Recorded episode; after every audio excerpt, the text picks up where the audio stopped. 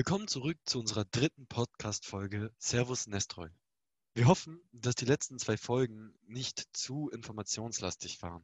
Wir möchten euch nicht ausschließlich mit Fakten und Daten bewerfen. Nestroy ist nämlich vor allem erfrischend, lebhaft und fesselnd. Und mit einem allzu trockenen Podcast rückt mir Nestroy in ein ganz falsches Licht. Nestroy sprüht Witz, Farbe und Genialität, wo er nur kann, ob in Person oder auf der Bühne. Er versteht es, uns den Senf für das alltägliche Rindfleisch des Lebens zu zeigen. Tja, leider nicht mein genialer Einfall dieser Satz, sondern unseres Hauptdarstellers im Zerrissenen, dem Herrn von Lips. Wir haben euch in den letzten Folgen viel über Nestroy und seine Zeit erzählt, damit ihr für unser Sommerstück bestens informiert seid. Aber jetzt wird es Zeit, dass ich euch endlich näher an unser Stück führe. Das geht am besten, indem wir euch an den Anfangsmonolog des Dieners Anton, gespielt von Herbert Müller, vorstellen. Zuvor spielt ein Hummel-Schubert-Quintett eine Ouvertüre Schuberts, den Marsch Militär.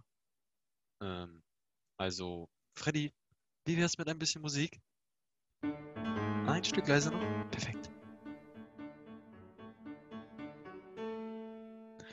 Und während das Publikum im Saal einer der berühmtesten Stücke des österreichischen Komponisten zuhört, tritt der Diener Anton aus den Zuschauerreihen auf und eröffnet unser Sommerstück Der Zerrissen.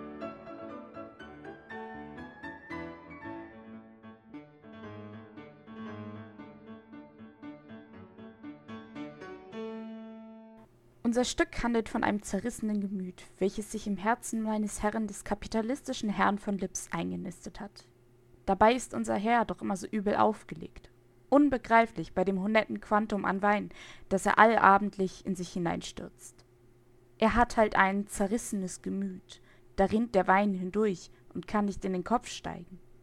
Das Herz spielt dabei nur eine untergeordnete Rolle, wie im Leben halt auch, denn Sie wissen ja selbst, es gibt Leute, deren Herzen gerade in dem Grad einschrumpfen, als ihre Geldbörsen sich erweitern.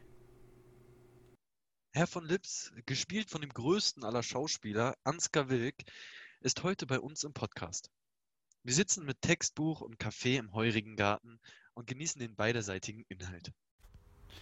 Wer ist denn der Herr von Lips? Der Herr von Lips, das ist ein reicher Kapitalist, der all sein Vermögen schon geerbt hat, der nie in seinem Leben selber gearbeitet hat, der immer nur im Reichtum gelebt hat und jetzt eigentlich an der neuen Krankheit Weltschmerz leidet. Er ist ein Zerrissener, weil er nicht weiß, wohin mit sich. Er ist allem überdrüssig.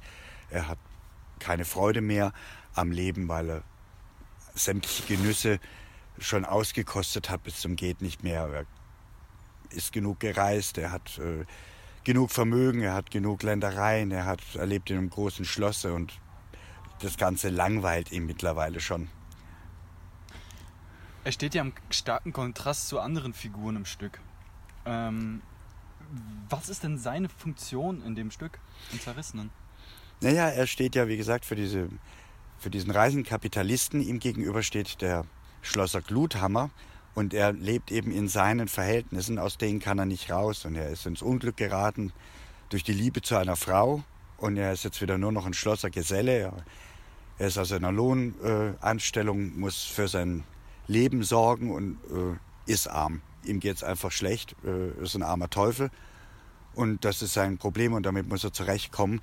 Und der hat überhaupt keine Zeit oder hätte nicht die, die Möglichkeit, sich jetzt äh, in so einen Weltschmerz hineinzuergeben, sondern der muss einfach ran, der muss halt arbeiten und schauen, wie er zurechtkommt.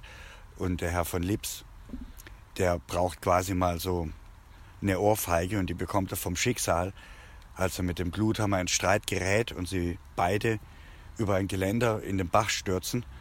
Und zwar beide überleben, aber jeder glaubt, er sei der Mörder des anderen. Und da erlebt der Herr von Lips endlich mal das, was er sich eigentlich die ganze Zeit gewünscht hat, nämlich eine neue äh, Gefühlserregung. Er spürt auf einmal plötzlich etwas, weil er nun äh, als Mörder äh, auf der Flucht ist und auch sein ganzes Hab und Gut verloren hat und auf seinem eigenen Gutshof äh, als Knecht anfängt, um sich da zu verbergen und quasi im Bettlergewand und mit seiner Hände Arbeit äh, für sein Überleben sorgen muss.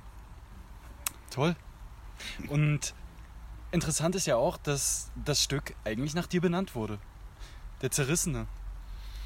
Ja, das ist natürlich die Hauptfigur, die äh, Nestor schon für sich selber geschrieben hat. Er hat seine Stücke ja auf sein Ensemble geschrieben und da war immer eine Hauptfigur drin für ihn und eine zweite Hauptfigur für seinen äh, Kompagnon, den Wenzel Scholz. Und die beiden waren auch ein ganz lustiges Duo. Der Nestroy war so ein großer, schlanker, hagerer Kerl und der Wenzel Scholz war eher so ein kleiner Dicker und damit waren sie so ein typisches Komiker-Duo, wie es sie dann von dieser Zeit an bis heute gibt, über Stan Laurel und Oliver Hardy bis in die heutige Zeit hinein. Und er hat sich und seinem Kollegen diese Rollen wirklich auf den Leib geschrieben. Und der Zerrissene, woher, woher kommt das, diese Beschreibung für dich? Ist das, weil du im äh, zweiten Akt im, in einem äh, zerrissenen Bauerngewand kommst? Ja, das kann man vielleicht so äußerlich so sehen. Eigentlich geht es um sein Gemüt. Sein Gemüt ist zerrissen. Und selbst den, die horrenden Mengen Wein, die er in sich hineinkippt, die rinnen da hindurch und erreichen nicht den Kopf.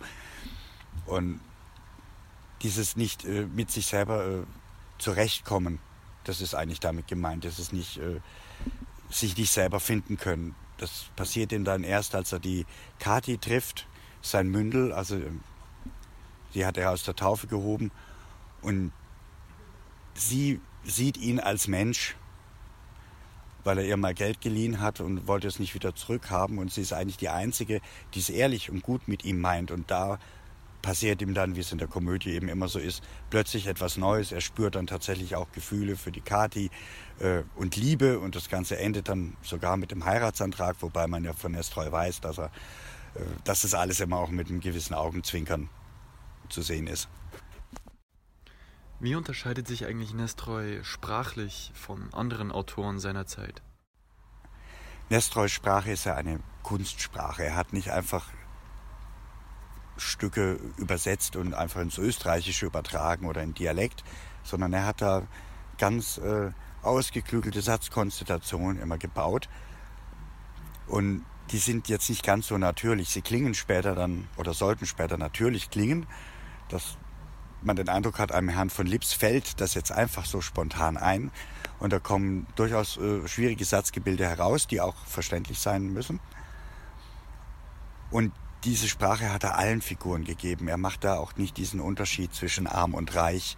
In der Sprache, in der Philosophie äh, sind diese Menschen alle gleichwertig, weil es ihm immer um die ganze Gesellschaft geht und nicht um nur arm gegen reich, sondern es, er hat einfach das Problem, dass der Mensch an sich sich nicht ändern kann, dass der Mensch an sich in seinen eigenen Verhältnissen lebt und über die nicht hinauskommen kann oder manchmal nicht hinauskommen will der Herr von Lipp selbst glaubt ja auch, er muss so leben, wie er lebt als reicher Mann, weil er könnte da nicht heraus und beschreibt das mit so einem Satz wie Langeweile heißt die horrible Göttin, die besonders die Reichen zu ihrem Priestertum verdammt.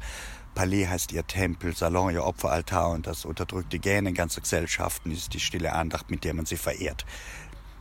Und das beschreibt eigentlich schon so sein Dilemma, in dem er glaubt, äh, in diesem Zwang, in dem er leben muss, den er natürlich mit seinem Geld locker durchbrechen könnte.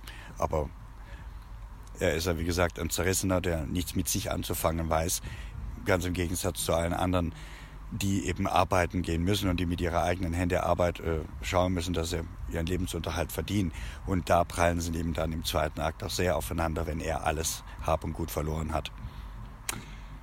Das hast du aber schön ausgedrückt. Danke, danke. für das Gespräch und danke fürs Vorbeischauen bei unserem Podcast. Äh, bei uns geht es jetzt wieder auf die Bühne und damit heißt es Servus Nestroy.